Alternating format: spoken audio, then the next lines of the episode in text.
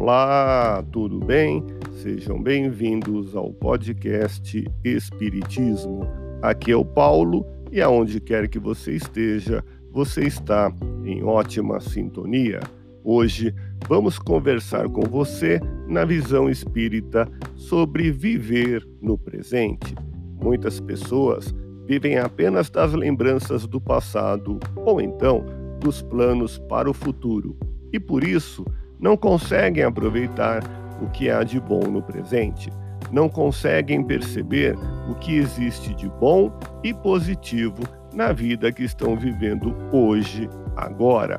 É evidente que o passado é importante porque traz lições de vida e que estabelecer planos para o futuro é fundamental, porque precisamos ter objetivos na vida e trabalharmos para realizá-los. Mas o fundamental mesmo é aproveitar o presente, o agora. E aproveitar a vida significa participar das coisas que estão acontecendo à nossa volta. Participar significa que você está presente e que você não é apenas mais um, que você não está alheio às coisas que estão acontecendo e sabe da importância de estar vivendo o presente. Participar é uma forma de viver intensamente o presente, de viver o agora e não passar apenas por mais uma existência. A pergunta que você deve fazer é: eu estou vivendo o passado, o presente ou o futuro? Pense nisso e vem comigo.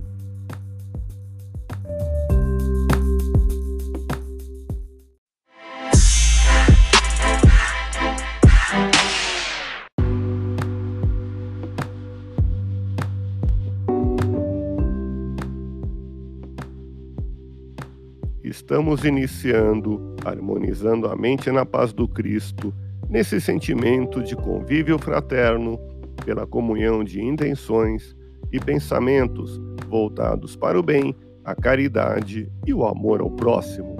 Hoje, conversando com você, vamos falar sobre viver no presente. A reencarnação é um fenômeno da natureza e em cada ciclo tudo é equilíbrio e acontece no tempo certo.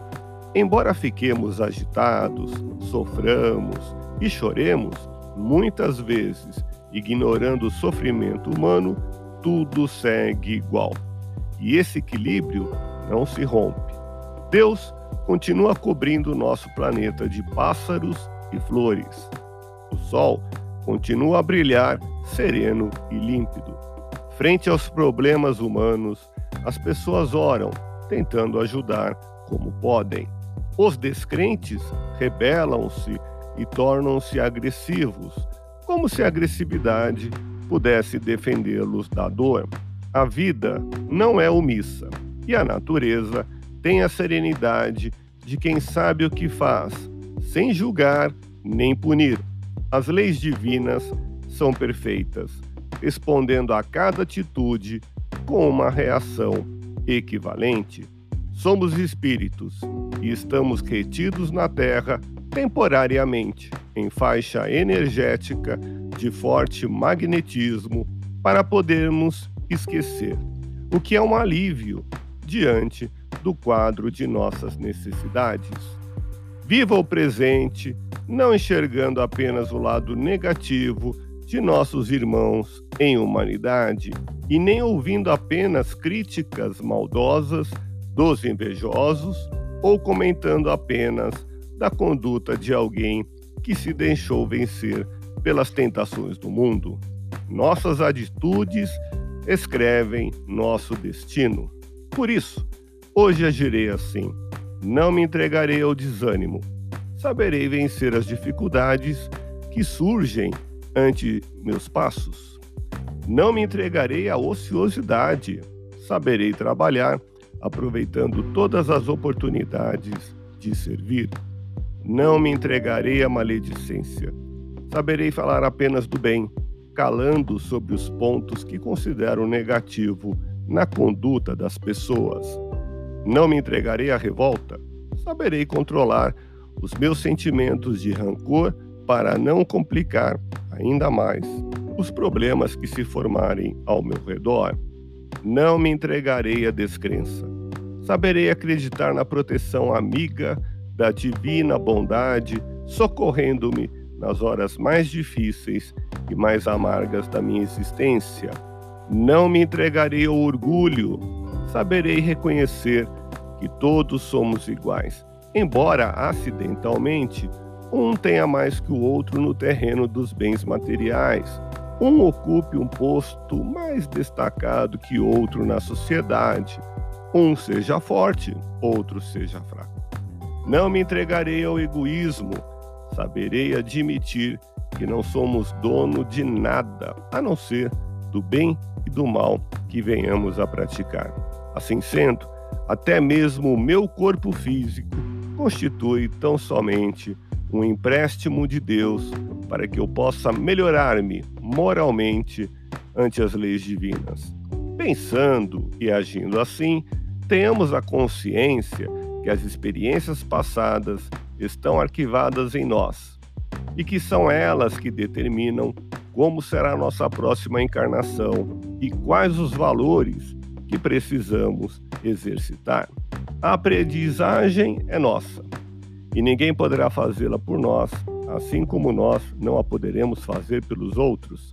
Quanto mais depressa aprendermos isso, menos sofreremos. A reencarnação é a porta e a chave para compreender os problemas do mundo, tais como desigualdade social, diferenças de aptidões e oportunidades, doenças incuráveis, tragédias coletivas ou mortes prematuras. A doutrina espírita nos ajuda a melhor entender a vida e seguir com segurança o caminho da luz. Portanto, em nossa caminhada na busca da redenção, levemos o Evangelho de Jesus como roteiro seguro para a nossa renovação interior.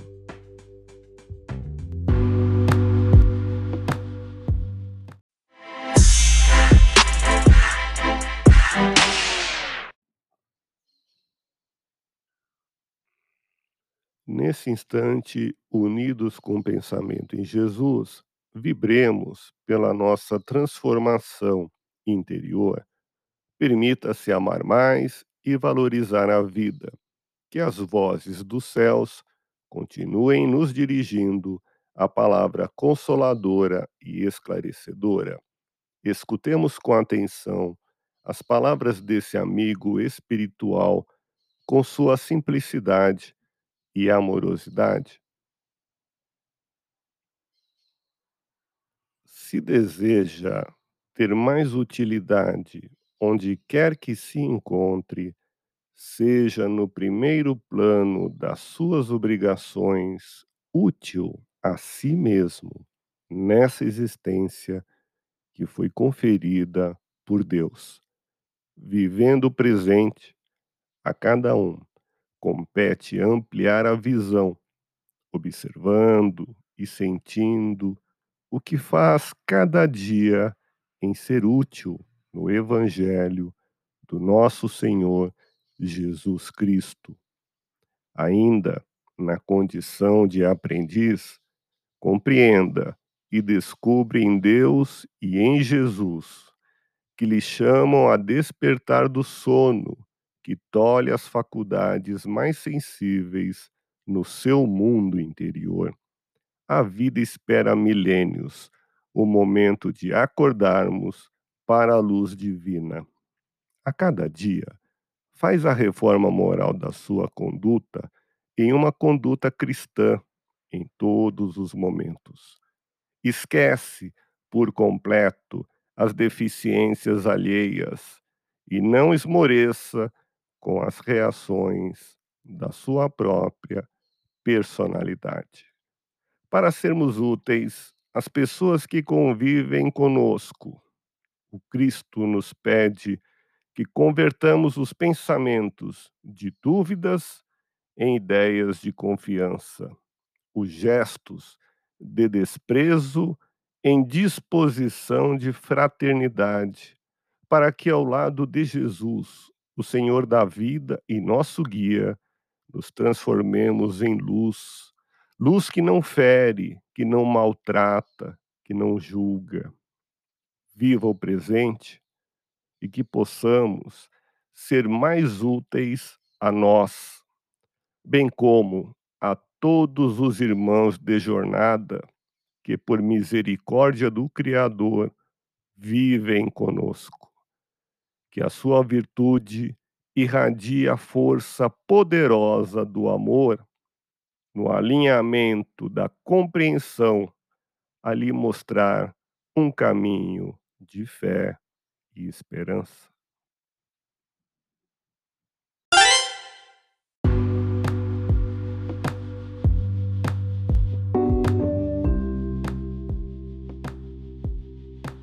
Quer uma dica de leitura? Confira a obra Rumo Certo, escrita pelo Espírito Emmanuel e psicografada por Francisco Cândido Xavier. Neste livro, publicado em 1971, Emmanuel apresenta lições evangélicas que atendem às necessidades dos que procuram a evolução. O guia espiritual de Chico Xavier ressalta a importância do estudo e caracteriza o autoconhecimento como medida impositiva para que o erro e o desequilíbrio não atrasem a evolução do espírito encarnado. Por meio de mensagens de elevado teor moral, a obra enfoca temas como autoaperfeiçoamento, caridade, perseverança, impaciência e provações. Acentua que a misericórdia divina proporciona aos necessitados da paz interior a oportunidade de conhecerem as próprias deficiências, bem como a maneira de extingui-las com vista à vitória sobre si mesmos.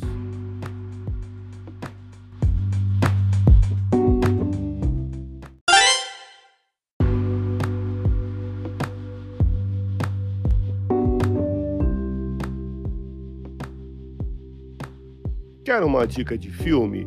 Confira o clássico do neorrealismo italiano Milagre em Milão, ou em italiano Miracolo a Milano, de 1950, cujo roteirista é Cesare Zavattini, e dirigido por Vittorio De Sica, com destaque para o ator Francesco Golizano, com o nome do personagem Totò. Trata-se de uma fábula inesquecível, premiada com a Palma de Ouro de melhor filme no Festival de Cinema de Cannes em 1951. Uma mulher adota um bebê abandonado em sua horta. Depois da sua morte, o garoto é enviado para o orfanato. Ao completar 18 anos, Totó vai para Milão, onde passa a morar em um terreno ocupado por miseráveis, mudando a vida de todos com a sua bondade.